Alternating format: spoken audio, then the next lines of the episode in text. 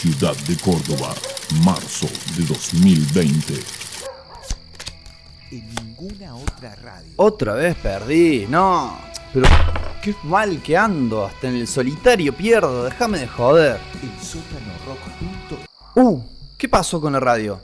¿Se habrá caído el servidor? ¿Qué carajo? Este es un mensaje de emergencia del Gobierno Nacional. Permanezcan en sus casas de manera inmediata. No es un simulacro, repito, no es un simulacro. Uh, ¿qué está pasando? Este es un mensaje de ¡No! ¡Tiembla todo! Nacional.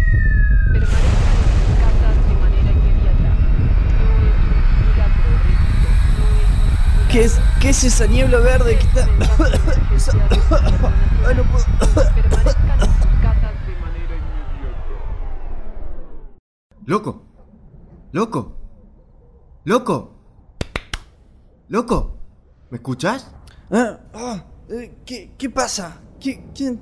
Fer, ¿Fer sos vos? ¿Qué hace vestido así? No hay tiempo para explicarte, nos tenemos que ir de acá. No podés salir así tampoco. Busca algo para taparte la cara. Eh, bueno, eh, a ver, eh, acá hay un barbijo, pero. Ay, está usado, pero bueno.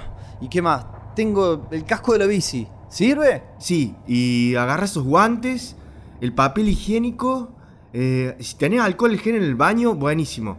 Mirá, te traje unas antiparras, ponete este mameluco y tenés que encintarte todo, ¿eh?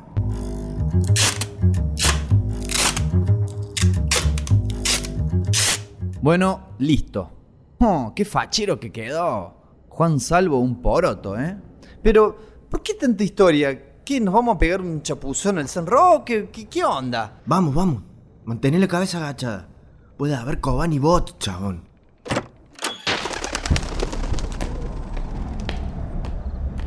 ¿Me quieres decir qué carajo está pasando? El que se fue al carajo es el mundo, loquito. ¡Zombies! ¡Zombies! ¡Me estás jodiendo! Ma qué zombie. Tírales el papel higiénico, vas a ver. A ver, ahí va. Uh, esto está cada vez más raro, no entiendo nada. Dale, vamos, métete por la Ribera Indarte.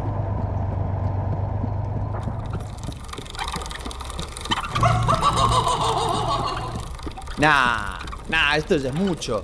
¿It es real? Nah, tranca. Es piñón fijo nomás. Se empezó a inyectar alcohol en gel.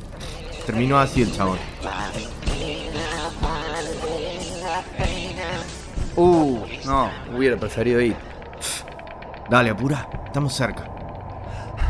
Para, para, para, para, para. No sigo un paso más hasta que no me digas qué está pasando. ¿Quiénes eran esos zombies? ¿Qué es esa neblina flúor, eh? Kobani Bots, ¿qué son los Kobani Bots? Piñón fijo dragón, ya es el acabose. Para, para, para, para. Vos no me estarás haciendo la de los sueños de la intro del año pasado, ¿no? Uf, ¿cómo te explico? A ver. Casi estalla la Tercera Guerra Mundial, pero al final no. Y tenemos una epidemia de dengue. Salí de acá. Y otra de coronavirus. Después te explico lo que es.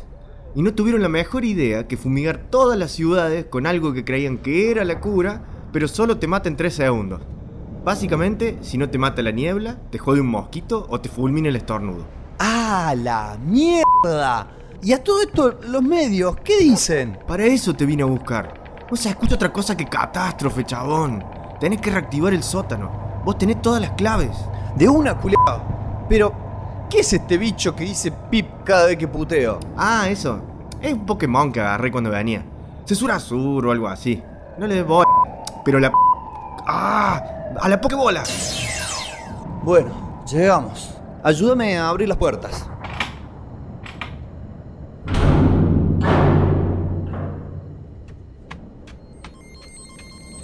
Señor loco, ha vuelto, ha vuelto. La profecía era verdad. Eh, bueno, gracias, gracias. ¿Quiénes son estos? ¿Quiénes son? Bueno, a ver, parece que está todo andando. Nada más hace falta la clave para reiniciar. Radio. Listo. Jódeme que esa era la clave. Y sí, si es más complicada me lo olvido. Bueno, ya estamos listos. Vamos a tirar abajo esa transmisión. Uh, la sintonizaron al toque, loco, les gustó, bien ahí. No, chabón. Eso es para los médicos que laburan en la niebla. Pero, para, no entiendo. ¿Qué? ¿Les pagan con aplauso? Eh, sí. Mejor seguir con eso. Ok.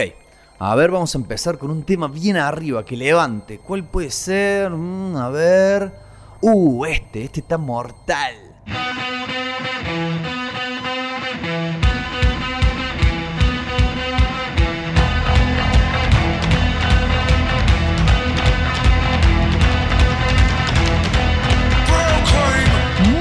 Tardes, amigas, muy buenas tardes, amigos, muy buenas tardes, amigues. Bienvenidas, bienvenidas, bienvenidos a esta una nueva edición, un nuevo comienzo, un nuevo albor de este programa, esta audición radiofónica, esta aventura sonora que se ha dado en denominar una cosa de locos desde hace ya muchísimo tiempo, tiempo en el cual las palabras aún no tenían nombre, entonces debemos esperar, debemos esperar para nombrar el programa porque claro, no existía ni siquiera la radio, no teníamos el don del habla, pero ya existía la idea pulsante y subyacente de hacer este, un programa de aproximadamente dos horas de duración, en el cual discurrimos varias cuestiones, recorremos varias temáticas, muchas de ellas, la mayoría de ellas, que suelen entrecruzarse entre sí para generar el hijo bastardo, la hija bastarda de ese entrecruzamiento que a su vez también será tratado por este programa. ¿Cuáles son esos ejes? Me dirá señor. Los ejes que vamos a estar tratando, que lo hacemos habitualmente, claro,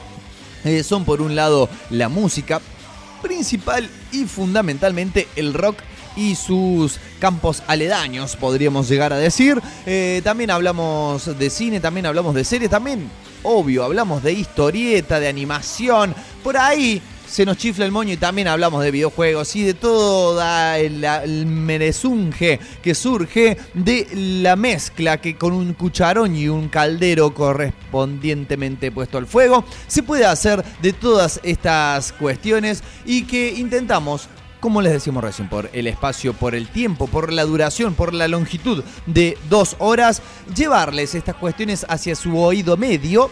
¿No? Porque si le apuntamos más arriba pega en el pabellón auditivo y no tiene la misma eficacia. Si apuntamos más abajo, da en el lóbulo y quizás se estrelle contra un aro, un piercing, un pendiente que esté allí colocado. Entonces sí, apuntamos al oído medio, ahí donde está la cera, pasamos derecho, ¿eh? como un rompehielos en la Antártida, este sonido pasa por a través de los tapones de cera y llega hasta su cerebro para transformarse en las señales que enviamos desde el sótanorock.com todos los jueves a partir de las 19 horas, es decir, ahora que son las 7 y 10 de la tarde de este jueves 30 de abril del año 2020, este loco, loco año 2020, si es una cosa de locos, justamente creo que este año es el que más nos representa porque Sí, eh, nos encuentran muchas veces encerrados, aunque paulatinamente la gente se va animando a salir del perímetro de su vivienda. Eh, sigue obviamente estando bajo la celosa mirada policial, pero ya la policía le da fiaca a pedirle los papeles a toda la gente, vigilar a todo el mundo,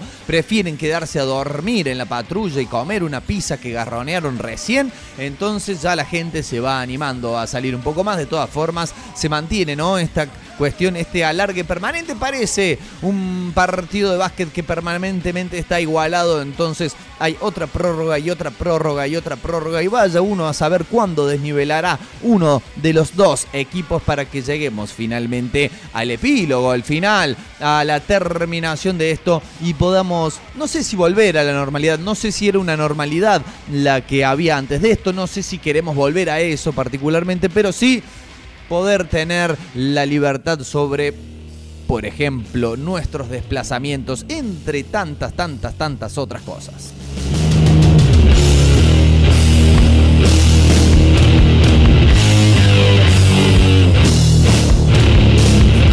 Como les decíamos, estamos al aire en vivo a través de elsótanorock.com, cosa que pocas veces digo, tienen la oportunidad de escuchar las repeticiones de este programa, eh, que las hay, las sigue habiendo. Eh, si usted no nos puede sintonizar el jueves a las 19 horas, quizá pueda hacerlo el sábado a partir de las 13 horas del mediodía o quizás también el lunes, mismo horario, 13 horas del mediodía, eh, una de la tarde, la hora de la comida, etcétera, etcétera, eh, bueno, puede sentarse a la mesa con la familia y poner bien al palo este programa de radio que se llama Una cosa de locos.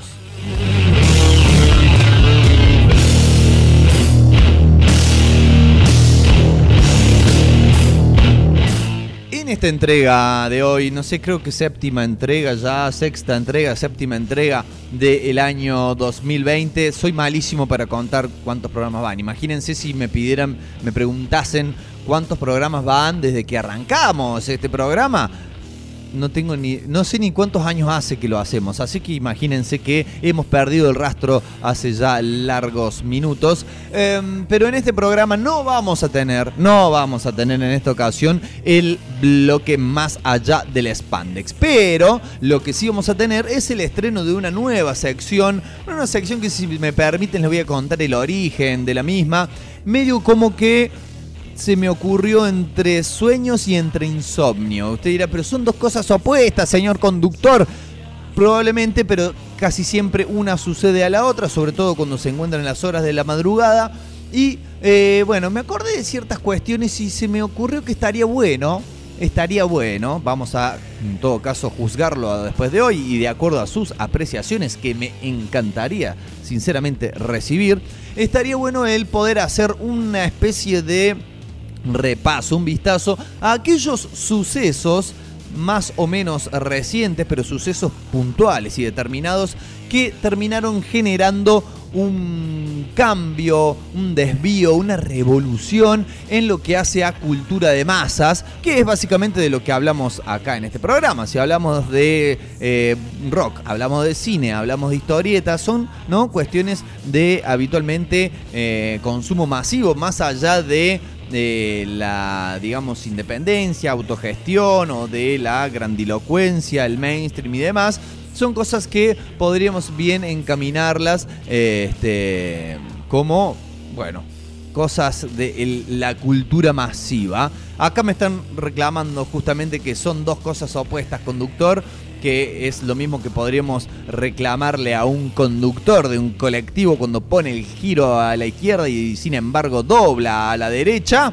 Este, hablando de conductor, quien me hace este reclamo es justamente el conductor del programa que seguirá inmediatamente después. ¿eh? Apenas, apenas termine una cosa de locos, no se vaya a ningún lado, señora. No se vaya a ningún lado, señor. Quédese en la sintonía del sótano rock porque se viene una nueva e impactante entrega de Esperando a Godoy, ¿eh? programa que ha renacido cual ave fénix y que sin embargo sigue esperando por el susodicho, ¿eh? martes y jueves a las 21. Así que hoy toca, hoy nos vestimos de gala al terminar esta función porque tenemos a Esperando a Godoy. Pero permítanme que les siga contando ¿De qué va esto? Hemos desarrollado un bloque, una sección nueva que se va a llamar El día que la Tierra se detuvo y que vamos a estar justamente analizando hechos puntuales que intencionalmente o a veces incluso sin querer, casi por obra de la casualidad y del destino, terminan torciendo un poco el rumbo de la cultura de masas o por lo menos de algún elemento de ella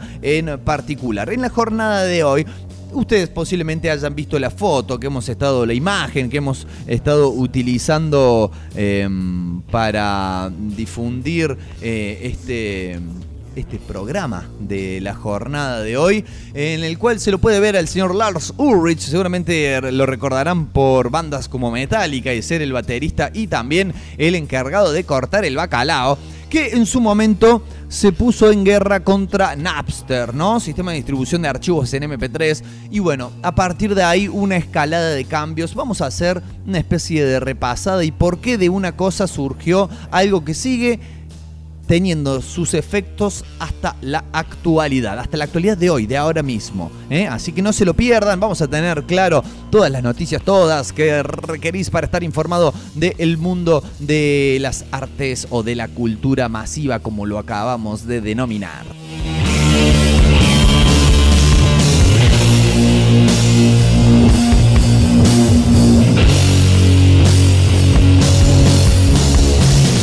Si decimos que hoy es 30 de abril, también decimos que mañana es 1 de mayo, primero de mayo, lo cual significa que se conmemora eh, un aniversario más o se conmemora nuevamente el Día de los Trabajadores. no confundir, péguele un chasqui a quien diga, ¿eh? en mi nombre por lo menos, para que no se generen disturbios, péguele un chasqui en mi nombre a quien diga que es el día del trabajo. No, no y no.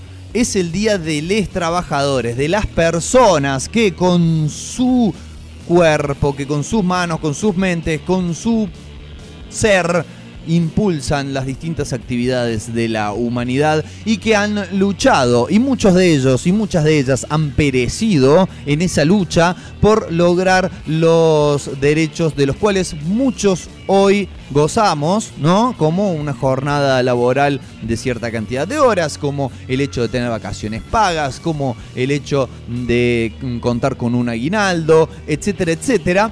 Em, bueno, y que faltan muchos más aún por conseguir, claro está, o que vemos también que desde muchos sectores, llámese empresas, llámese gobierno también, se mm, permanentemente eh, intenta eh, derribar esas conquistas. Es necesario entonces mantenerlas vigentes, es necesario ir por lo que falta y es necesario para ello, me parece también, mantener en la memoria eh, lo que sucedió o las personas o los hechos que desembocaron en que estas reivindicaciones tengan lugar. Y cuando alguien también les diga, me parece a mí, ya no un chasqui, pero se puede entablar un debate cuando alguien les diga que tal o cual gobierno fue el que otorgó esos derechos, esos derechos como la mayoría de los derechos, y lo podemos ver en la actualidad, este, no se otorgan sino que se consiguen. Así que, eh, ¿quién fue el causante? ¿Quiénes fueron los causantes de que esos derechos existan?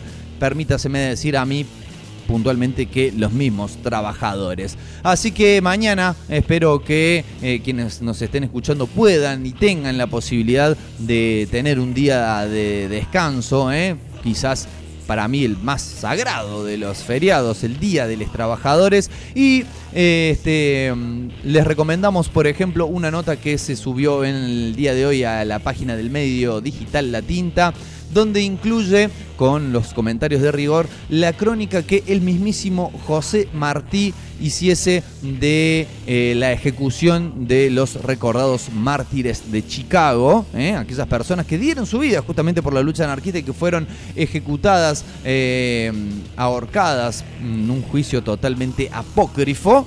Eh, y que a partir de ahí, eh, bueno, y en su memoria se celebra todos los 1 de mayo, los 1 de mayo, el Día de los Trabajadores. Les vamos a aconsejar eso y les vamos a dejar con la música también. Vamos a ir con música reivindicatoria de la clase obrera popular y proletaria. Vamos a ir en primera instancia con Hermética. Sí, ya sabemos que el letrista de aquella banda hoy muy lejos está de las reivindicaciones populares, pero en aquel momento hacía gala de una pluma de, bueno, justamente, que venía y que escribía desde el sector obrero y popular. Obviamente el tema, la canción que vamos a escuchar se llama Gil Trabajador y después vamos a escuchar a los españoles de Vallecas, vamos a escuchar a Escape para el regocijo de toda la gente y el baile del proletariado porque lo que vamos a escuchar es el vals del obrero. Y con estas dos canciones vamos a prepararnos física y mentalmente para todo lo que tenemos por delante en la jornada de hoy. Recuerden, pueden escribirnos, pueden consultarnos, pueden insultarnos, pueden en Facebook en Una Cosa de Locos, nos encuentran en nuestra página. Eh, también pueden escribirnos a la página oficial de El Sótano Rock en esa misma red social. En Twitter estamos también como El Sótano Rock, en Instagram el guion bajo sótano guion bajo rock. En todos esos lugares nos pueden escribir y nos pueden, bueno, decir lo que tengan ganas de decirnos, básicamente. Ahora sí, vamos con Hermética, Gil Trabajador, después Escape, el vals del obrero, amigos, amigas, amigues. Esto es una cosa de locos.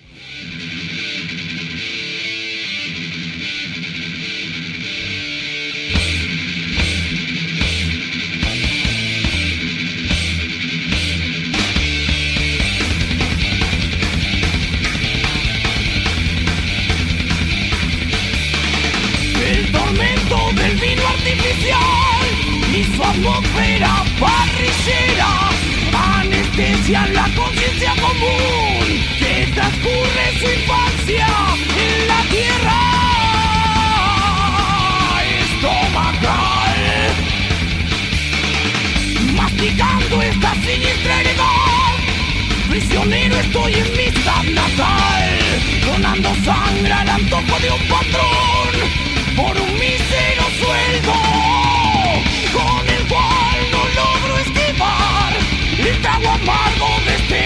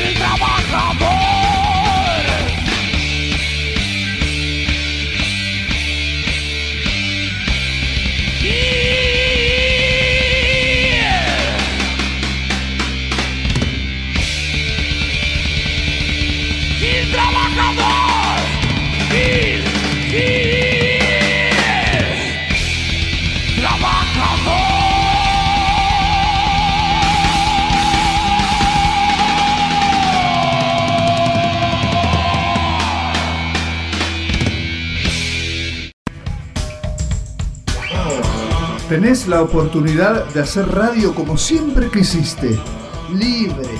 Sumate a la grilla del sótano rock y haz tu programa desde el estudio de la Kame House. Contactanos, vení a conocernos, contanos tu idea. Buscanos en las redes como Kame House, Cerca Records y el sótano rock. Orgulloso de estar.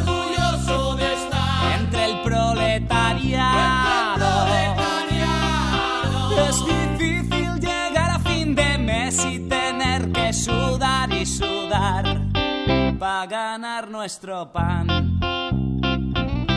Este es mi sitio, esta es mi gente, somos obreros, la clase preferente.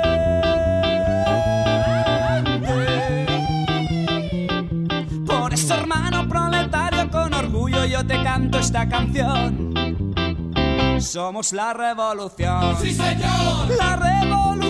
Sí, señor, sí, señor. Somos la revolución. Tu enemigo es el patrón.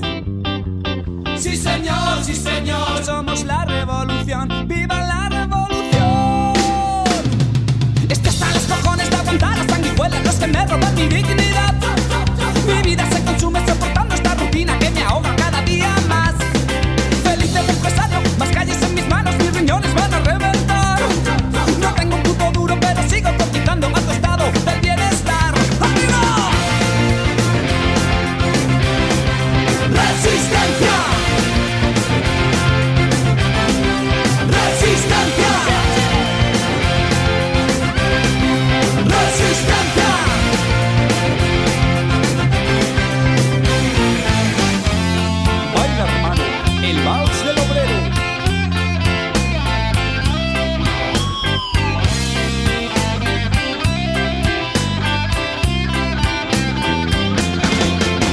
mi sitio, esta es mi gente, somos obreros, la clase preferente. Por esa hermana planetaria con orgullo yo te canto esta canción. Somos la revolución. Sí, señor. La revolución. Sí, señor, sí, señor. Somos la revolución. Tu enemigo es el patrón.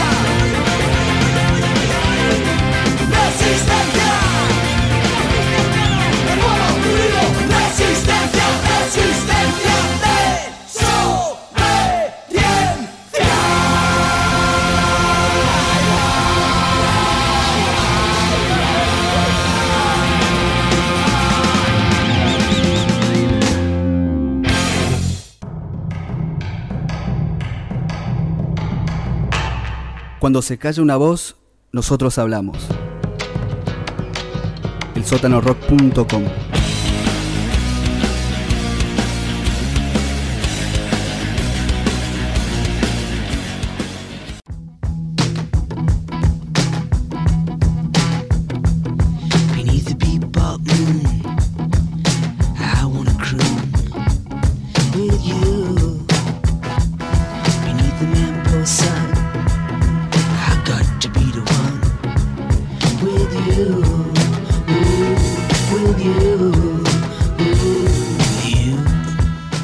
Siete y media clavadas ya de la tarde de la noche, como prefieran ustedes, de acuerdo a la oscuridad que está reinando en sus hogares. Acá estamos en la ciudad de Córdoba y creo que es casi de noche. No sé, no veo para afuera, no tengo visión este, afuerística en este estudio, pero seguimos haciendo una cosa de locos aquí por el sótanorock.com. Eh, vamos ya a meternos de lleno en el camino de la información. Hay una banda y particularmente dentro de esa banda, el líder, el notorio líder de la misma, eh, cantante, guitarrista, compositor, que de alguna forma, si bien son eh, claramente remarcados eh, a la hora de empezar a repasar, por ejemplo, los orígenes de ese movimiento que luego se dio en llamar el glam, creo que no tienen o no gozan de el reconocimiento masivo que deberían tener para una trayectoria que, que fue muy buena y para sobre todo un legado que fue aún mayor, ¿no? Y que se extiende en múltiples ramificaciones, se extiende incluso hasta bandas solistas y demás que podríamos decir, no comparten el mismo estilo musical con el que tenían el señor Mark Boland, de él estamos hablando, y su banda T-Rex, ¿no? Estos pioneros, emblemas, insignias de lo que fue la movida glam, ¿no? Que se dio en llamar de esa manera y que tiene, podríamos decir, que tiene como eh, exponente máximo Ah, nada más y nada menos que al señor David Bowie, ¿no? Que también estaba en los Roxy Music por ahí. eh, pero que bueno, mm, definitivamente los T-Rex eh, estaban dentro de la constelación que dio nacimiento a este estilo musical y que mm, de alguna manera, como decíamos, influyeron en una gran cantidad de artistas, tanto contemporáneos a Helios como posteriores a Helios mismes. Eh, bueno, y que no debemos confundir, obvio está, claro está, vamos a aclararlo, vamos a, hacer un punto en esta cuestión, no confundir como yo cuando era más joven con lo que fue la movida del glam metal, ¿no? Que si bien tomó claramente algunos conceptos, algunas cuestiones, sobre todo desde la parte de la estética visual, desde lo escénico, llámese peinaje, maquillaje, vestimenta colorinche, pero no tanto así desde la parte musical o de la parte, digamos, artística, me parece a ver, a riesgo de ser quizás un poco prejuicioso, me parece que fue artísticamente mucho más honesta y significativa la movida del glam de la cual estamos hablando, ¿no? Fines de los 60, principios de los 70 que esta movida de, eh, del glam metal que estaba centralizada, ¿no? Geográficamente, puntualmente en una calle, ¿no? Esto es muy loco porque como una, una movida que llegó a este, influenciar o a tener, mm, digamos, predominancia en casi todo el mundo, o por lo menos alcance mundial, como lo fue el glam metal o hair metal, como le quieran decir, estaba muy, muy enmarcada geográficamente en el Sunset Boulevard de Los Ángeles. Es como que si, por ejemplo, naciese una movida musical que eh, estuviese solamente concentrada en la calle Rondó de Nueva Córdoba. ¿no? Y la movida del rondo. Y ahí, lo que se hacía ahí se imitaba en todo el mundo. ¿eh? Ah, creo un poco testimonio de lo que ha sido y de lo que sigue siendo la, el, famoso y tan mentado por estas épocas colonialismo cultural. Me estoy yendo terriblemente por las ramas porque la noticia no tiene nada que ver con estos muchachos eh, de los 80, sino que sí tiene que ver con Mark Bolan, tiene que ver con los T-Rex. Eh, lamentablemente el frontman de la banda falleció en 1977, pero como decíamos, el legado ha continuado. Y por eso no llama, no nos llama demasiado la atención que un grupo de grandes notables de la música actual le rindan tributo en un álbum que va a aparecer el 4 de septiembre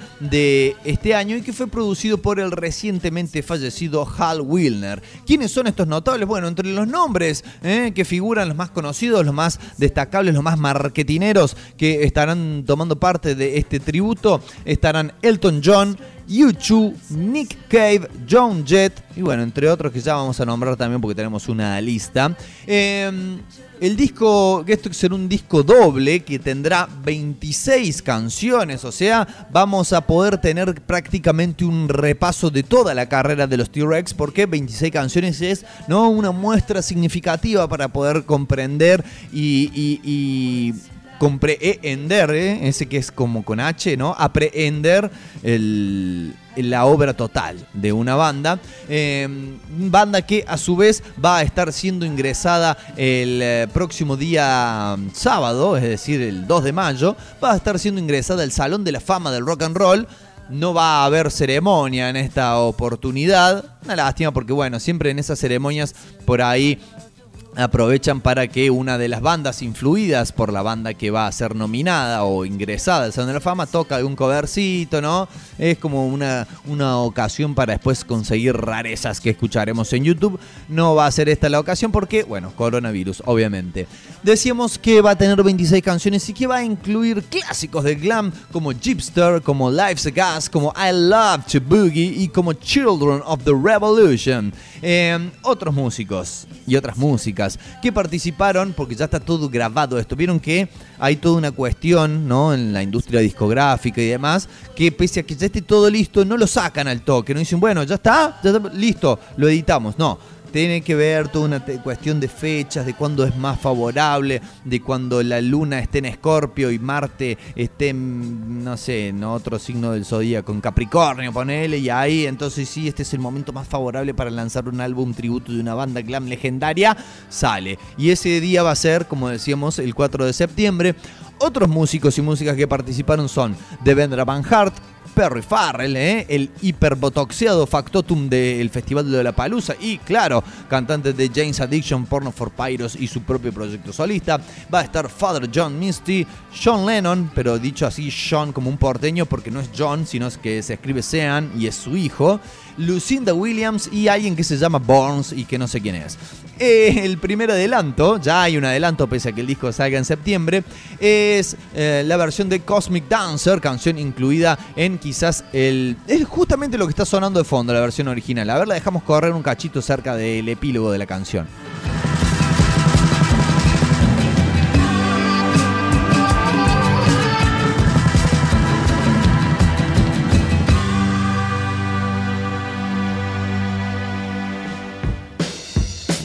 Bueno, tema que como decíamos pertenece a Electric Warrior, el disco más conocido, el disco emblemático. Alguien te dice, che, quiero escuchar un disco de T-Rex, al toque tenés que ir a tu discoteca o a ir en la internet y pum, sacas el, el disco de, de T-Rex Electric Warrior y que tiene una tapa emblemática además y toda, toda la cuestión para que la gente se haga fanática de esta banda. Bueno, la versión está justamente a cargo de Nick Cave, ya tenemos nosotros el audio de esta canción, lo vamos a reproducir al final de este bloque, así que preparen sus depresiones, amigos y amigas, preparen su decaimiento de cuarentena porque se viene una canción eh, a cargo de Nick Cave que es como básicamente prácticamente abrir la gilet y dejártela al lado de la bañera, más o menos. Eh, decíamos del productor Hal Winner que falleció recientemente, dos temas muy felices estamos tratando, que ha producido álbums de Lou Reed y de Marianne Faithfull y que además eh, era alguien que sabía muy bien lo que hacía a la hora de elaborar estos tributos, ¿no? Porque eh, participó o, produjo en realidad eh, tributos al escritor Jack Kerouac, a Nino Rota, a Kurt Weill y a el trovador Leonard Cohen trabajó durante años, durante varios años, en este disco que se va a llamar Angel Head Hipster eh, y que a su vez este título del álbum fue inspirado por un poema de Allen Ginsberg, una de las, recordemos, icónicas figuras de la generación beat, de los escritores malditos, y que contó con el productor en varios discos. Así que está todo concatenado acá, está todo una cosa tiene que ver con la otra. Y lamentablemente decíamos del coronavirus que no nos va a permitir tener ceremonia del Salón de la Fama del Rock and Roll. Bueno, fue el coronavirus mismo quien le impidió al señor Wilner ver el eh, plasmado, el fruto de su esfuerzo. Hal tenía esta visión única de la música de Mark Bolan y trabajar en Angel Head Hipster le brindó gran disfrute, aseguró Rachel Fox, supervisora musical del proyecto. En nombre de los más cercanos a él, siempre estaremos destrozados por la pérdida temprana de nuestro amado amigo y reemplazable motor creativo. Hal, quien se refería a Angel Head Hipster como su álbum blanco, estaba deseoso de que todos escucharan estas hermosas canciones y empezaran a pensar nuevamente en Bolan y en T-Rex.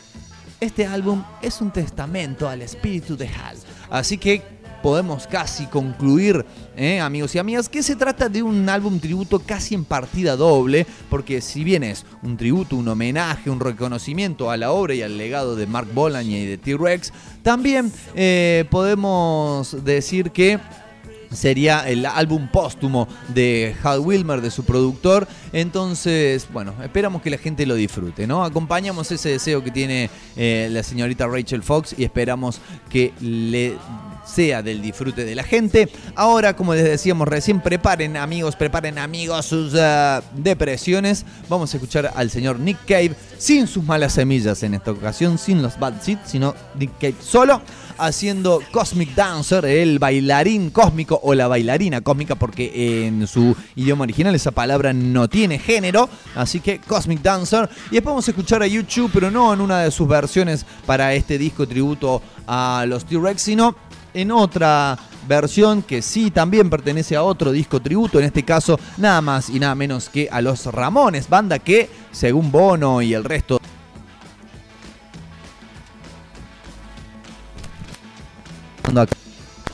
bien. Decíamos que los Ramones, según reconoce el mismo Bono y, sus muchachos, fue una de las bandas que los motivaron a empezar a hacer música tan, tan definitivo como eso. Así que vamos a escuchar a YouTube haciendo Beat on the Brat. Péguenle al pendejo.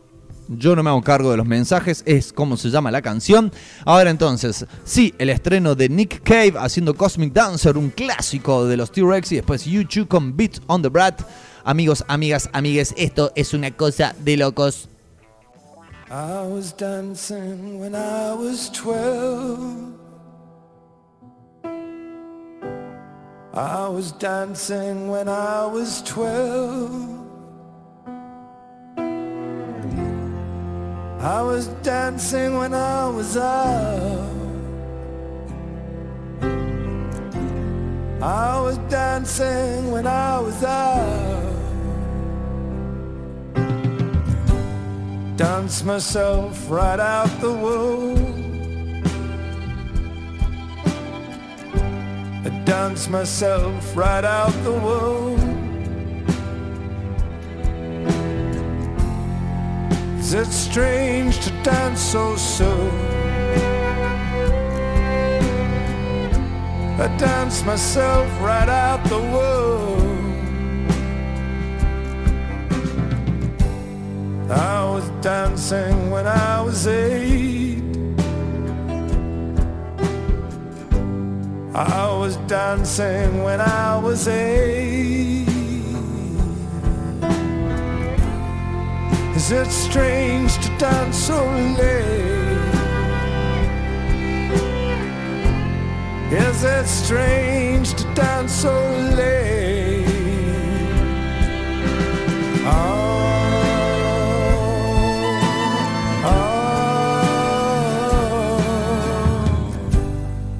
dance myself into the tomb. Dance myself into the tomb. Is it strange to dance so soon? I dance myself into the tune. Is it wrong to understand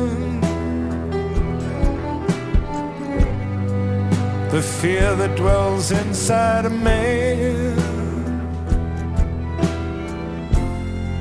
What's it like to be alone?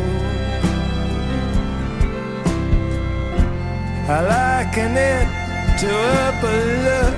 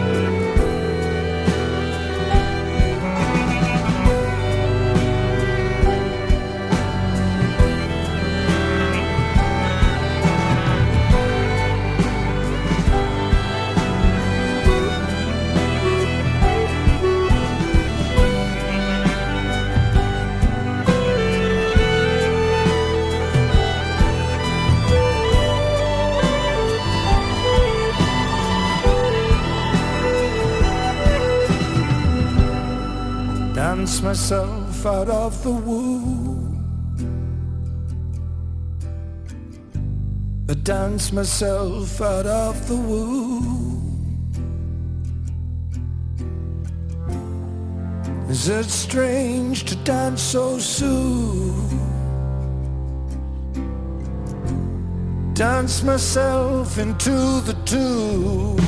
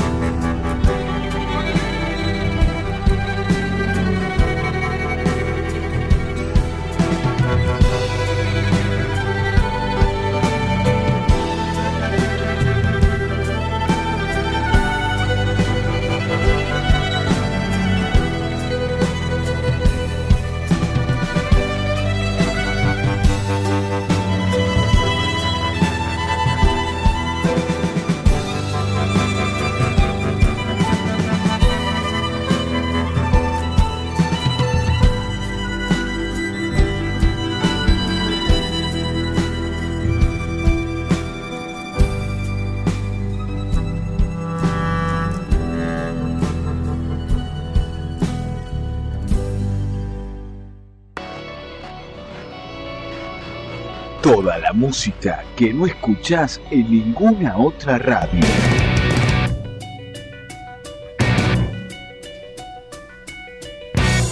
El sótano rock.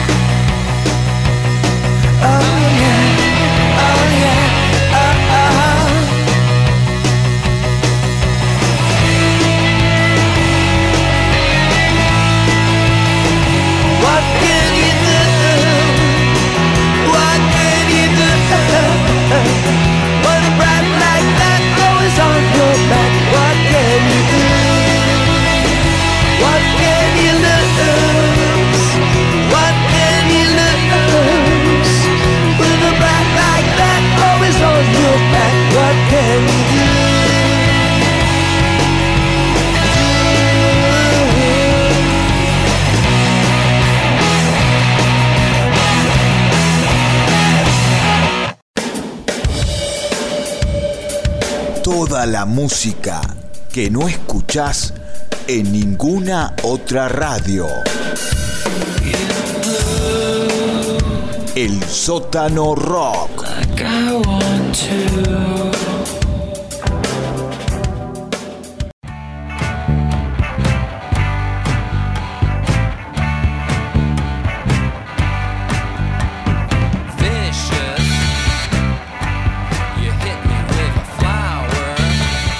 Ah, bueno, pero qué glam que estamos hoy, podrían decir, porque claro, claro que sí, estamos escuchando al señor Lou Reed ¿eh? haciendo su particular versión, no es particular porque es suya la canción, se llama Vicious, pero en realidad lo que está sonando de fondo es su disco Transformer. Eh, aprovecho para decirles que si si están familiarizados con el disco eh, y si están familiarizados con el arte de tapa del mismo, que es justamente una foto del mismo Lou Reed con cara de susto, eh, hay un documental muy bueno sobre el autor de este y tantas otras fotografías icónicas del rock and roll de los 60, 70, 80 sobre todo, que se llama Mick Rock. ¿eh? Búsquenlo, eh, no los va a defraudar. Sobre todo si les gustan los documentales referidos a la música, la fotografía, los excesos, que los hubo y muchos y demás.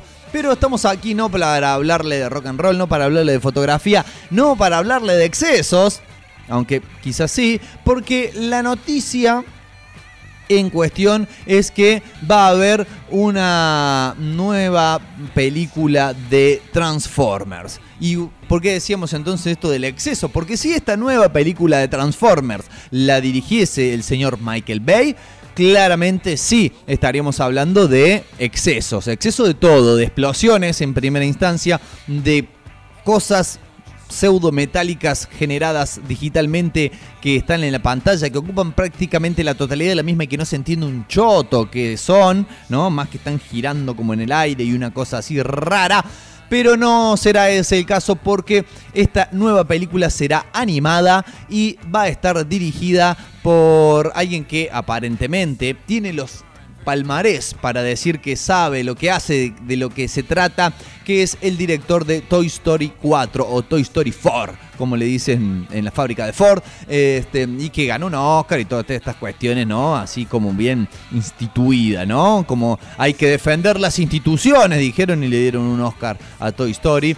Será amigos y amigas entusiastas de los robots que se transforman en vehículos y viceversa, será una historia de orígenes situada en Cybertron. ¿eh? Como creo que muchas veces le dijimos así a un querido amigo que se prácticamente mete adentro del celular cada vez que tiene que mandar un mensaje, queda imperturbable. No existe para él en ese momento otra cosa que su pantalla y su mensaje. Y bueno, se ganó el apodo de Cybertron, algo que no viene al caso, pero me gustaría decirlo. Eh, decíamos en una historia de orígenes situada en Cybertron, el planeta natal de los Autobots y de los Decepticons. Recordemos, los dos bandos enemistados, enfrentados, que son quienes componen la épica de esta franquicia, que recordemos como sucedió en muchas de los dibujos animados de los 80, dibujos con los cuales muchos, este, muchos crecimos. Eh, se trataba de, en realidad, producciones realizadas con el objeto de vender juguetes que ya estaban hechos y no como muchas veces se crea viceversa y como sucede por ejemplo en el caso de películas y demás que se hace primero la producción audiovisual o el videojuego, lo que sea determinado, y después se producen los juguetes basados en la misma para venderlo, no. En los 80, vaya uno sabe por qué, era al revés. Primero se hacían los juguetes, pasó con el caso de He-Man, por ejemplo, toda la mística y toda la, la, la- la- cuestión de los de He-Man y de los amos del universo, está todo basado en una serie de juguetes que ya estaban hechos y había que venderlos. ¿no? ¿cómo hacemos para que la gente quiera tener estos juguetes? Y les creamos una serie animada para que este, lo vean en la tele y cuando lo la- ya sabemos que esto funciona así. Si los chicos lo ven en la tele, lo quieren. Y vienen y lo compran. Así que bueno, creo que les dio bastante buen resultado, pese a ser bastante simple el razonamiento. Eh, y así fue también como nacieron los Transformers, ¿no? Como que la fábrica Hasbro, que es quien eh, son los dueños de la marca y de todo lo correspondiente a Transformers, habían creado una línea de juguetes que eran autos que uno podía reconfigurar y mm, transformar en robots. Y dijeron, ¿y cómo le ponemos? Y le pongamos Transformer. ¿Qué hacen? Se transforman, le pongamos Transformer. ¿Y ahora cómo lo vendemos? Y bueno, y hagamos una serie de dibujos y a alguien se le ocurrió que eran, ¿no? Como unos robots alienígenas que venían de, de Cybertron, un planeta donde se le habían acabado los recursos naturales, entonces venían a la Tierra y unos eran buenos y otros eran malos y bla, bla, bla. Todo lo que ya sabemos.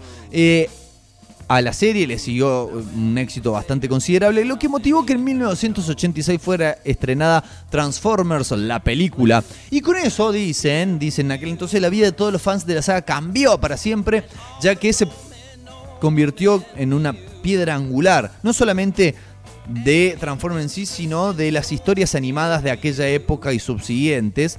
Incluso tenía una cuestión que no se acostumbraba en aquella época y que se dio mucho después, que fue el impacto de ver morir a Optimus Prime, es decir, ver morir al líder de los buenos, al protagonista principal, se moría en la película, ¿no? Con lo cual, wow, ya sabemos que a posteriori, ¿no? Muchos han utilizado ese recurso eh, y que habitualmente termina en que al final no se murió ni bosta, ¿no? Que it's alive, como diría cierto youtuber de resúmenes, este, de alguna forma o era un clon o no se había terminado de morir o era todo un sueño, pero casi nunca se mueren. La cuestión es, después de toda esta introducción, que más de 30 años después, Paramount Pictures y Hasbro seguirán solventando su relación centrada en Transformers para crear una nueva película animada que va a buscar, obvio, revitalizar a los Autobots en la pantalla grande, después de lo que fue, ¿no? La avalancha de películas de live action, entre comillas, porque son unos actores eh, interactuando con algo que ni siquiera existe ahí, que después lo ponen por computadora y que ya creo que saturaron un poco a la gente. Yo creo que la gente en general, incluso aquellos y aquellas que eran seguidores, entusiastas, fanáticos, coleccionistas de Transformers en su infancia, ya no están interesados en ver ese tipo de películas. Entonces el estudio contrató a Josh Cooley, el director de Toy Story 4, la más reciente ganadora, recordemos, del Oscar a película animada, y con una propuesta con algunos tintes y ribetes sombríos que seguramente van a entusiasmar a aquellos que vieron la película original, por ejemplo, la película animada del 86. De acuerdo a Deadline, ¿eh? un sitio de información cinéfila, la iniciativa fue acelerada, o sea, el hecho de vamos a hacer esta película, fue acelerada a raíz de las circunstancias de, obviamente, el COVID-19, el coronavirus, ya que Obvio, las producciones animadas representan menos riesgos y más facilidad en su producción que los proyectos live action, los proyectos con actores, con cámaras y todo eso, que están la mayoría de ellos suspendidos, ¿no? Por el tema del aislamiento social obligatorio y recomendado, y etcétera, etcétera. Este. Recordemos que mm, Paramount, por ejemplo, la misma productora de esta película, tiene un montón de proyectos eh, con live action en la mira, pero que con las actuales circunstancias no puede seguir elaborando. Entonces dice, a ver, de todo lo que tenemos en carpeta, ¿qué es lo que sí podemos hacer? Una película animada. Entonces se está acelerando esta cuestión.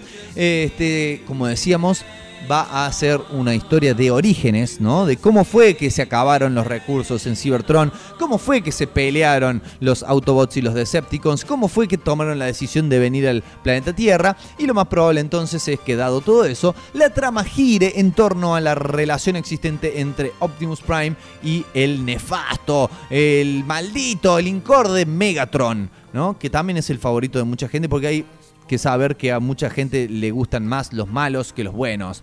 El guion del proyecto fue escrito por la dupla conformada por Andrew Barrer y Gabriel Ferrari. Tienen el nombre de lateral derecho. Gabriel Ferrari con la 4, quienes participaron en Ant-Man. eh, Este, lo cual no me da mucho entusiasmo, vamos a decir la verdad. Así que, bueno, yo siempre prefiero, por ejemplo, en el caso de este tipo de producciones, que sean, eh, por ejemplo, Transformers, una película animada bien hecha, antes que una película live action eh, dirigida por Michael Bay, que suelen ser una cagada, básicamente.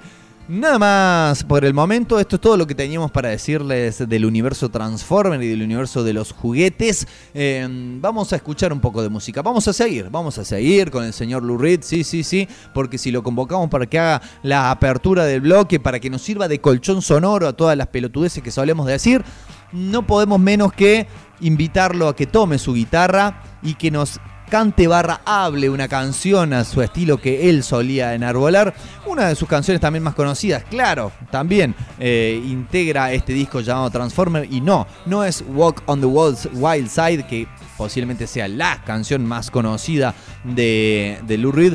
Tampoco es Perfect Day, aquella canción que tuviera una eh, relevantada de su popularidad a partir de estar incluida en la banda sonora de la película Trainspotting, sino que se trata de Satellite of Love. Un poco, un poquito de luminosidad en esta ruta oscura que estamos siguiendo desde las 7 de la tarde aquí en Una Cosa de Locos. Y después vamos a acompañar. Vamos a maridar ese tema del señor Lou Reed con una canción. Vieron que acá en Una Cosa de Locos siempre tratamos de elegir canciones que tengan referencia a lo que hablamos en el bloque o más o menos. En este caso no tiene nada que ver, simplemente tenía ganas de escuchar esta canción que me gusta bastante. La banda se llama Blur y la canción se llama End of a Century. Final de un siglo, pese a que estamos en el 2020 y nos queda mucho por delante, pero la canción sigue sonando tan bien como cuando la lanzaron. Así que Lou Reed lanzando su satélite de amor y Blur cerrando el siglo son las dos propuestas musicales sonoras que tenemos para este cierre de bloque cuando son las 8 y 2 de la noche aquí en toda la humanidad. Satellites gone up to the.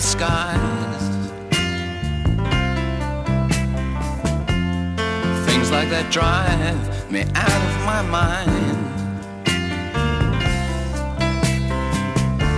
I watched it for a little while.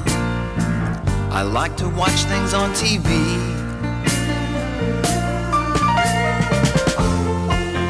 Satellite of love. Satellite of love. Satellite of love. Satellite of. Satellite's gone way up to Mars.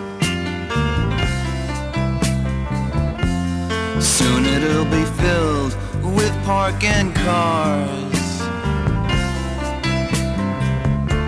I watched it for a little while. I love to watch things on TV.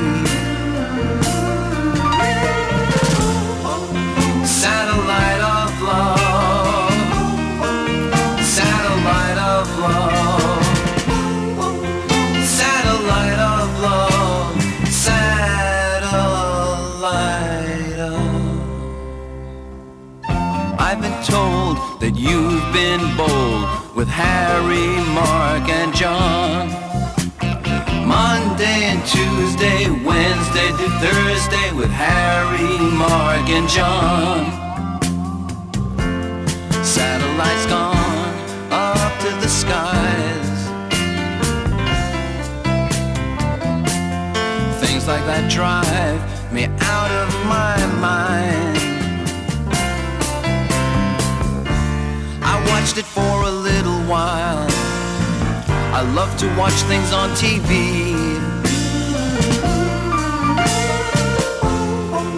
Satellite of love.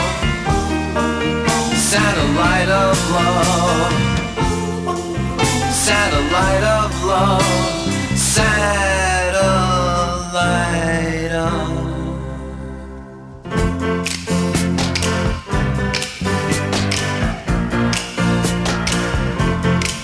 satellite of love.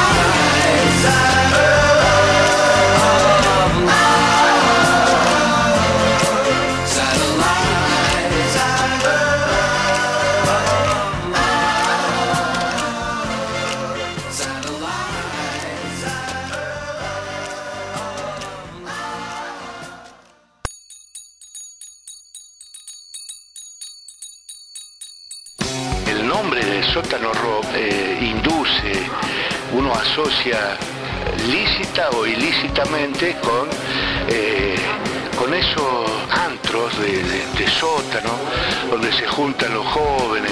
Hay innumerables grupos que ensayan en garaje, en sótano, ¿no? Eh, y, y eso es maravilloso, ¿no? porque tiene que ver con, con esto que quiere surgir, con lo, lo invisible que hay que visibilizar.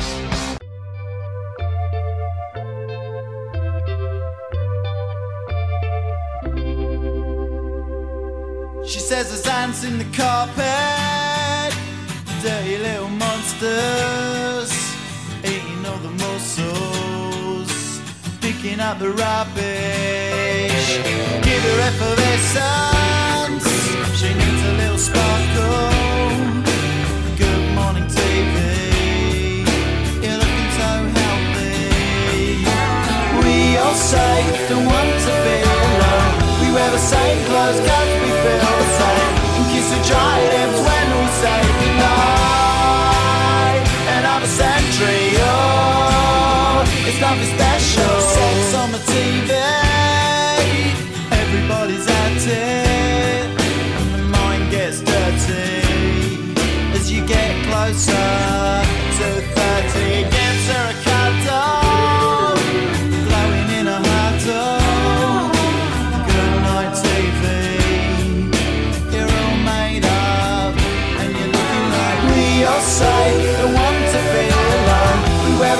the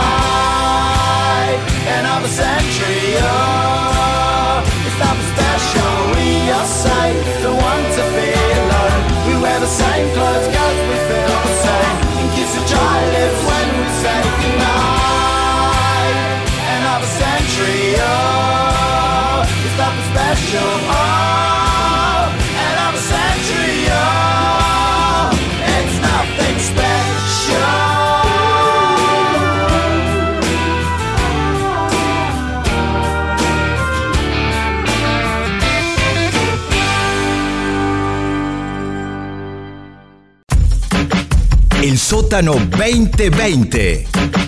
Encontraste lo que buscabas.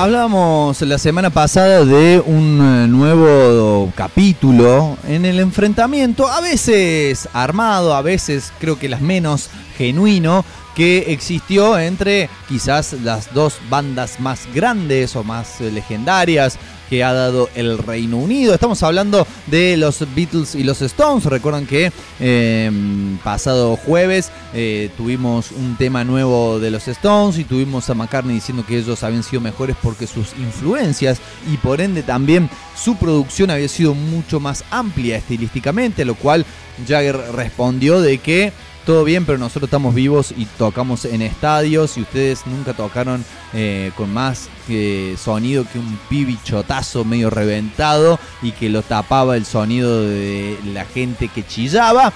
Este, bueno, capítulo enésimo, ¿no? De ese enfrentamiento, al cual ahora nos vamos a referir a otro enfrentamiento que ha tenido incluso casi más cantidad de capítulos y que es un poco más llamativo por un lado porque si bien creo ha sido aprovechado por la prensa, no creo que haya sido fogoneado eh, mm, artificialmente por la misma, sino que creo que es un enfrentamiento donde realmente había bronca en cono y en pocas ganas de, de aguantarse y sobre todo también teniendo en cuenta que este enfrentamiento es entre dos personas de la misma banda, ¿no? Algo que decir, loco, no se pueden llevar bien y no solamente son de la misma banda, sino que encima son hermanos. Decís, pero la puta madre, loco. Hagan el esfuercito, vayan a comer los ravioles con la vieja el domingo y hacen las paces, etcétera. Estamos hablando, claro, obviamente, de Noelian Gallagher, ¿eh? que es eh, la fusión entre ambos, que seguramente va a estar, según nos prometieron, ¿eh? va a estar a continuación en Esperando a Godoy. Además de ver si finalmente viene, ¿no? Godoy o no, va a estar Noelian Gallagher. Pero en este caso hablamos de cuando están separados. Noel por un lado y Liam por el otro. Eh, haciendo un poco de retrospectiva breve, recordemos que eh, este, mm, hace poquito tiempo el Liam empezó a agitar de que cuando pase toda esta cuestión del coronavirus eh, podrían hacer un recital a beneficio con Oasis ¿eh? para donar eh, los dividendos a donde se necesite, ya sea los hospitales, trabajadores de salud, gente que perdió el laburo por la cuarentena, etcétera, etcétera. Y lo empezaba a agitar, ¿no? Lo empezaba a hincar, lo empezaba a este, señalar desde las redes a su hermano, ¿no? Él diciendo, dale, no, dale, boludo. Nos juntemos un solo resi, no hace falta ni siquiera que nos aguantemos. Un solo resi, ¿eh? la juntamos en pala para la gente que lo necesita esperamos que así sea. Y listo, después ya fue, iba a ser legendario, dale. A lo cual no, no le dio ni bola, no le dio ni, ni corte, no, ni siquiera le contestó. Con lo cual calculamos que el encono, la rivalidad, la bronca, la inaguantabilidad sigue estando vigente entre ambos. Pero la noticia ahora nos trae que Noel Gallagher estaba al pedo en su casa y eh, este, se puso a revisar eh, CDs y encontró una canción inédita de Oasis y la subió a las redes. La cuestión es así. Es una, un demo de una canción intitulada Don't Stop, aunque por ahí se ha sido nombrado con, con otros con otros títulos, puntualmente Don't Believe the Truth, no, perdón, ese era el disco, Stop the Clocks sería el otro nombre con el cual se la ha nombrado. Eh, una canción sin terminar, ¿no? Y por eso la versión existente es una demo, que incluye eh, a Noel Gallagher cantando, obviamente, obviamente, el chabón no iba a publicar un demo perdido de una canción que cantara Liam, porque eso sería darle de comer a su hermano, así que no, una donde cante yo, papu, dijo, y pum, puso esa. Este y que bueno, tiene algunas eh, letras, ¿no? Por lo menos abre la canción diciendo, adiós, mi amigo, me estoy yendo. Me voy a hacer un festín con las estrellas en el cielo. Y mientras yo esté lejos, no pares de soñar. Y no estés triste y no llores. Obviamente habla de que se muere, básicamente. Y al Noel quizás le pareció una buena oportunidad para ¿no? Tirar esas, esas letras como eh, que le ponen un poco de mística buena onda a la muerte en estos tiempos de coronavirus. Dijo particularmente lo siguiente. eh, como el resto del mundo, he tenido infinito tiempo para matar últimamente, así que pensé que podría finalmente este, mirar y ver qué había en los cientos de CDs sin tapa y sin marcar y sin escribir que tengo dando vueltas en casas, en cajas en mi casa, no en muchas casas, sino en una sola casa, pero en muchas cajas, así sería. Este, como si el destino lo hubiese querido, me encontré, me tropecé prácticamente con un viejo demo que pensé que se había perdido para siempre. Agregó que este, hasta donde él sabía había solamente una otra versión de esa canción que era una grabación en vivo de una prueba de sonido en Hong Kong de hace más o menos 15 años. Este, pero dice, sé que a algunos de ustedes le va a encantar esta canción, así que me gustaría ponerla ahí afuera, ¿no? Subirla a la internet para que la- o la disfruten o discutan sobre ella. Obviamente, una de las personas que tomó la opción B, discutir sobre ella, fue nada más y nada menos que su hermano Liam, que, este, bueno, obviamente eh, lo primero que notó en falta es a sí mismo y tuiteó, bueno, dice, hay algo que está faltando en este eh, guiso todopoderoso y es tu hermano, tuiteó Liam. Hey, chico Tofu, como un poco burlándose de los hábitos alimenticios de Noel. Hey, chico Tofu, si vas a lanzar viejos demos, asegúrate de que yo esté cantando y que Bonehead esté tocando la guitarra. Bonehead, recordamos, el primer guitarrista de los Oasis. Eh, si no, no importa una mierda. Es como que no tiene ningún sentido. Este, incluso ante los comentarios que le hicieron algunos usuarios de las redes sociales de que para hacer un demo y para estar eh, haber sido grabado hace bastante tiempo. eh, sonaba bastante fresco, ¿no? Sonaba como bastante bien grabado y reciente.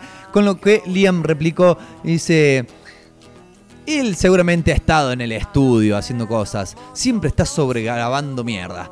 Eh, mierda, ¿no? En el sentido de que no, no haciendo una valoración, sino como que ahora se usa esto de shit tal cosa, shit tal otra, esta es mi mierda, toma mi mierda, bla, bla, bla. Bueno, la cuestión es que no le gustó justamente una mierda que la canción esta inédita que lanzase fuera justamente sin su participación. Yo creo que era algo que se podría haber mm, venido, ¿cómo se dice? Visto venir, ¿no? Se podría haber visto venir o venir visto que se podría haber atajado, digamos, el Liam en cómo iban a hacer las cosas, pero de todas formas todavía le duele, ¿no? Que eh, Noel considere que cualquier cosa que tenga que salir de Oasis no tiene que tener la participación de su hermano. De todas formas, como decíamos hace un rato, em, Liam había intentado contactar a Noel para poner sus diferencias de lado y eh, hacer una reunión en apoyo al Servicio Nacional de Salud de Inglaterra, ¿no? En medio de la pandemia del coronavirus. Como no tuvo respuesta, también eh, siguió diciendo de que, bueno, va a ser sin Noel finalmente, pero va a suceder este, tan pronto como los eventos en vivo a gran escala estén permitidos nuevamente. Hay quienes dicen que recién en marzo del próximo año esto sería posible. Falta un montonazo, lamentablemente. Puede que no sea lo mismo, dijo cuando confirmó que Noel no iba a ser parte. Puede que no sea lo mismo, pero confíen en mí. De todas formas, les va a volar la cabeza. Este, y de vuelta poniendo, dale Noel, ¿no? Como diciendo, no, última, última súplica, no seas tan cucú y súmate a este pedido. Así que, en definitiva, amigos y amigas, tenemos para compartirles, para que ustedes consideren, ¿no? Si, ¿qué versión, cómo era mejor Oasis? ¿Era mejor cuando cantaba Liam o era mejor cuando Noel se hacía cargo de todo? ¿Es mejor Oasis en su etapa clásica o es mejor la carrera solista de cada uno de estos hermanos enemigos? Así que bueno, nada más que agregar. Eh, posiblemente hayamos estado un poco dispersos en este bloque. La noticia en definitiva, más allá de los comentarios y de vuelta, es que hay una canción vieja de Oasis que salió para que la podamos escuchar. Porque Noel estaba al pedo en su casa, la encontró en un compact y dijo, uh, esto capaz que está bueno que la gente la escuche. Así que aquí les dejamos entonces con Oasis haciendo Don't Stop. Después vamos a tener algo un poco más telúrico, un poco más de acá. Vamos a escuchar a las Huacas haciendo justamente un tema, una pieza musical que se llama Oasis. Así que espero que las disfruten y ya nos vemos en un instante nada más con lo que va a ser la primera entrega de este nuevo bloque que se llama El día que la Tierra se detuvo. Les dejo con la música y me callo por un rato. Gracias.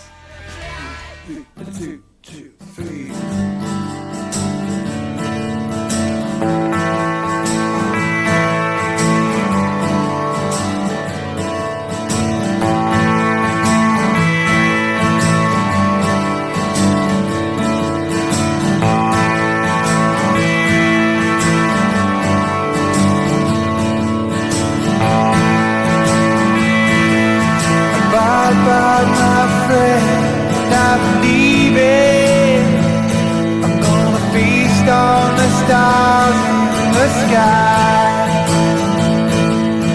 While I be gone, don't stop dreaming. And don't be sad and don't cry.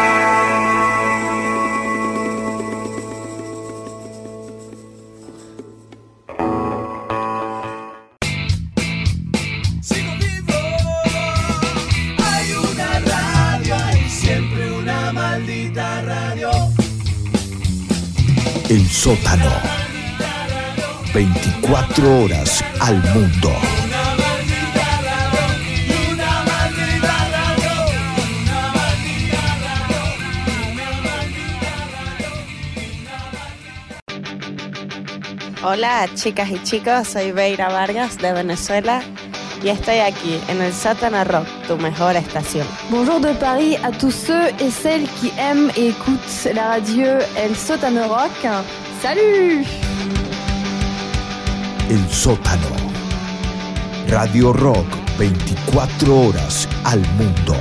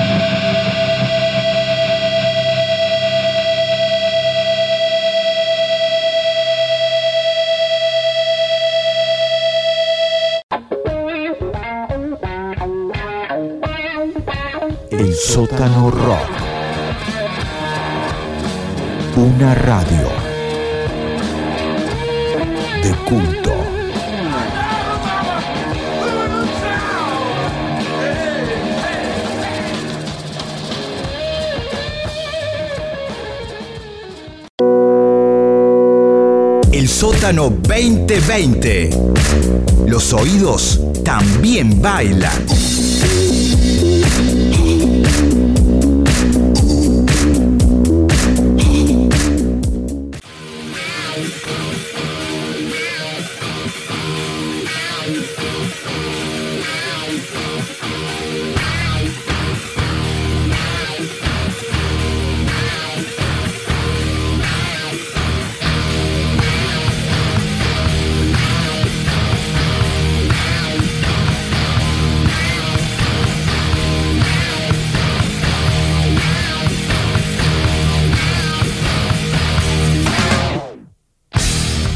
Lo que podremos a la distancia, transcurrido el tiempo, denominar como la canción de la discordia, la que prendió la llama, la chispa que encendió el fuego del enfrentamiento. En este, el primero de los bloques que vamos a hacer regularmente en llamarse El día que la Tierra se detuvo. Y que tiene que ver eh, particularmente con una intención que tenemos de vincular y de desarrollar y de analizar y de aburrir a la gente con esto que es los hechos puntuales, los sucesos puntuales que eh, eh, han determinado cambios, torceduras y reescrituras de lo que es la cultura de masas, en este caso particular de la música y de la forma de consumirla, que a su vez también cambia la forma de producirla.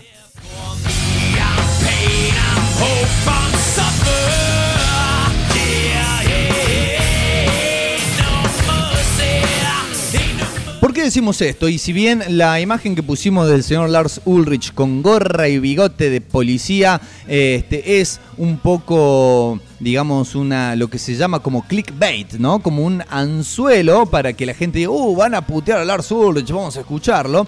Eh, no queremos decir que el hecho de que Lars Ulrich se haya convertido en el enemigo público número uno haya sido tan trascendental como torcer, como para torcer eh, el, ritmo de la historia y de la industria de la música. De hecho, muchas personas ya sabían que era un patán, otros nos enteramos en ese momento y a otros sinceramente les chupó lisa y llanamente un huevo. Pero ¿cómo fue la cuestión? Vamos a empezar a desglosar desde lo particular para ir a lo general. ¿Por qué decimos que esta es la canción de la discordia? Porque un día del año 2000 estaba en su oficina, Lars Ulrich, sí, es un músico que tiene oficina, porque además de músico sabemos que es eh, quien se encarga o quien ha motorizado todas las cuestiones comerciales, legales y demás de Metallica. Estaba en su oficina y recibe un llamado de su manager, sí, no es el manager de Metallica, aunque bien podría serlo, está gastando un sueldo al pedo, me parece ahí Lars Ulrich. Llega su manager y dice, che, loco, dice, están pasando I Disappear, que es esta canción que recordemos formó parte de la banda de sonido de la película Misión Imposible 2. Están pasando I Disappear en varias radios. Y Lars dice, pero eso es imposible. ¿Cómo puede ser si nosotros todavía no la hemos lanzado? Si nadie aparte de nosotros y la gente que trabaja con nosotros tiene esa canción.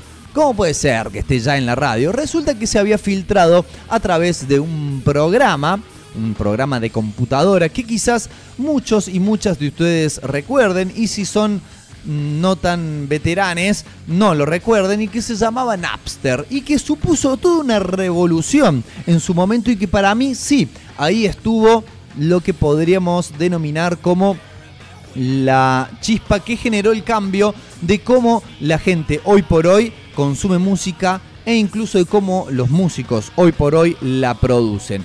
¿Qué fue Napster? Fue una aplicación gratuita que te podías descargar e instalar en tu computadora y que eh, era la primera en usar el protocolo P2P o peer-to-peer. ¿Qué significaba esto? Que podías establecer una conexión entre tu computadora y la computadora de alguien que tuviera la canción que estabas buscando, sin que esta canción tuviese que estar subida a un servidor que intervenga entre medio. Entonces, básicamente podemos decir que es un protocolo de intercambio de archivos.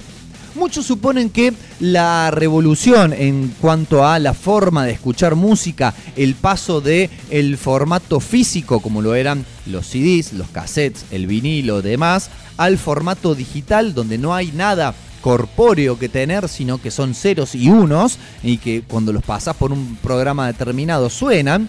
Muchos piensan que eso se dio a partir de la invención del MP3. El MP3 como formato, como archivo, que permite comprimir la música a un nivel en el cual los archivos ocupan mucho menos espacio, ¿no? Sin perder tanta calidad entre medio.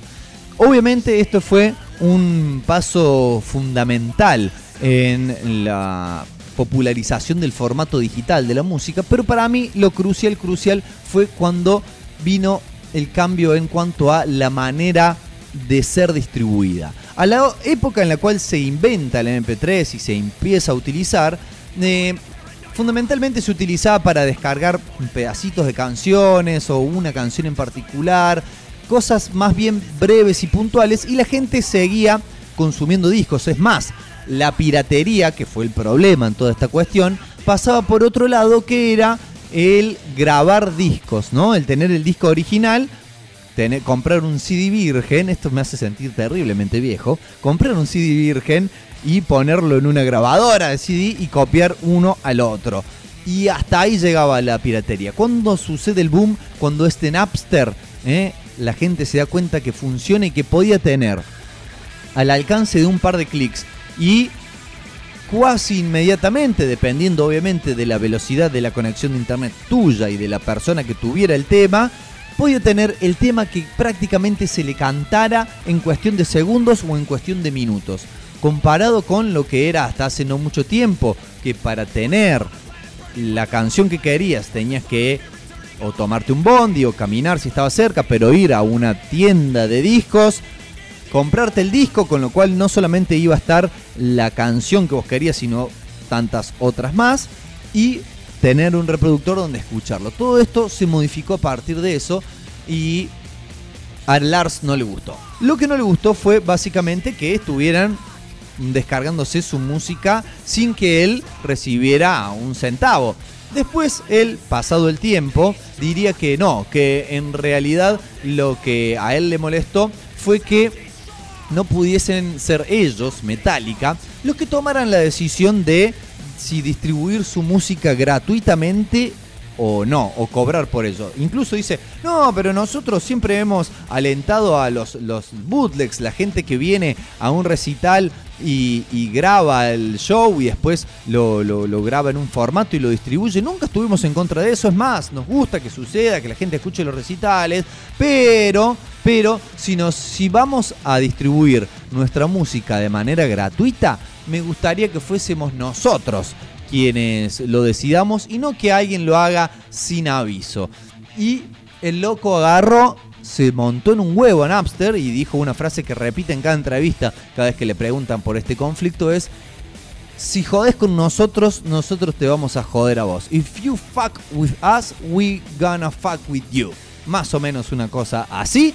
Y el chabón agarró y se puso de los botines de punta y empezó a ir a cuanto programa de tele hubiese, empezó a ir a incluso audiencias, ¿no? Legales en, en las cortes, en el Senado, donde lo llamaran, el loco iba y presentaba su testimonio, su caso, incluso le inició, claro, acciones legales al propio Napster, que era la iniciativa de dos jovencitos eh, de la universidad. Em, eh, por el tema de eh, el infringir las leyes del copyright. Recordemos que además Estados Unidos es un país donde tiene unas leyes de copyright, de material intelectual muy estrictas y que en realidad uno pensaría, bueno, pero son leyes de derechos de autor que protegen justamente a los autores del material artístico para que sean ellos quienes ganen dinero con, con la reproducción de su material. y que uno cuando se pone a analizarlo no, no es tan así y en realidad las leyes que impulsa Estados Unidos, incluso Estados Unidos impulsa que otros países tengan las mismas leyes, ¿no? Para que no les choreen el material básicamente, pero cuando uno las analiza se da cuenta que están más dispuestas a proteger a la industria, ¿no? Al establishment, a las discográficas, a las editoriales, a la gente que comercia con el arte que otros producen, que a los artistas en sí. A la distancia uno puede ver, obviamente, que a Lars Ulrich le dieron con un caño por ponerse en el rol de tipo malo, que creo que claramente le sienta bien, ¿no? Yo creo que consciente y voluntariamente se embarcó en esta, pero creo que un poco de manera ingenua terminó siendo el chivo expiatorio y la cabeza de turco, ¿no? Fue el que terminó poniendo la cara y bancándose los latigazos en representación de la industria discográfica, que como nuevamente decimos, gana fortuna, pero fortunas, y que mm, no producen nada. En realidad son meros intermediarios entre la gente que hace el arte y la gente que disfruta del arte. Incluso llegó el señor Ulrich, después reconoció que había sido una pésima maniobra de marketing, llegó a aportar los nombres de usuario, está bien, no los nombres reales, pero los nombres de usuario de creo que 65 mil usuarios este, que habían descargado música de Metallica ilegalmente a través de Napster. Como Napster se defendía diciendo, ah, nosotros no podemos saber quiénes los usuarios registrados descargaron canciones Metallica. Y Ulrich dijo, ah, no, mira, fue hasta una chata que tenía estacionada ahí en el, complejo y sacó una pila de papel y dijo, ¡pum! Acá está, estos son los nombres de las personas que bajaron. Te vamos a pedir que bloquees sus usuarios, que nunca más puedan usar el servicio. Con lo cual, claramente, estaba tirándose en contra de sus propios fans. O sea, estaba casi, casi que iniciándole acciones legales a la gente que quería escuchar su música. Con lo cual vos decís, pero estamos todos locos. O sea, te estás jugando en contra, te estás mm, tirando un tiro en el pie. ¿Cómo le vas a hacer juicio a la gente que quiere escuchar tu música? Más allá de que la forma en la cual la quieran escuchar o la vayan a escuchar no te convenza, deberías estar feliz, contento de que alguien quiera hacerlo. Bueno, no lo entendía de esa manera Lars Ulrich, el baterista sin muñecas, como ahora algunos dicen. Yo creo que incluso mucha de la crítica al nivel técnico y a la a la crítica como baterista de Ulrich comenzó incluso después de, de este episodio donde claramente se hizo odiar, ¿no? Vamos a meter un impas en este bloque para ya después ir a la parte de lo que fue las consecuencias de ahí en adelante. Vamos a hacer lo que al señor Ulrich le molesta mucho que hagan, que es piratear una canción. Vamos a pasar una canción del último disco de Metallica, de Hardware to Self-Destruct, a la cual no hemos pagado para acceder. Lo digo así, que venga el móvil del FBI si me quiere agarrar. La canción se llama Moth into Flame, una polilla hacia la llama. Casi, casi eso somos nosotros ahora, poniendo ilegalmente un tema de Metallica para cortar al medio este bloque que se llama El día que la Tierra se detuvo.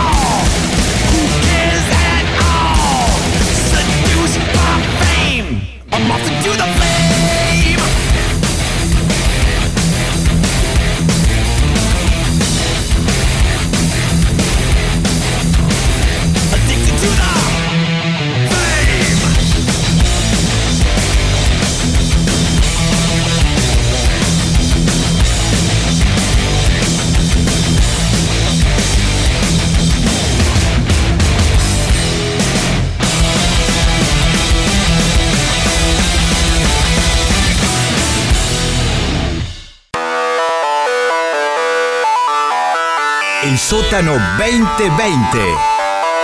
Lo oculto emerge.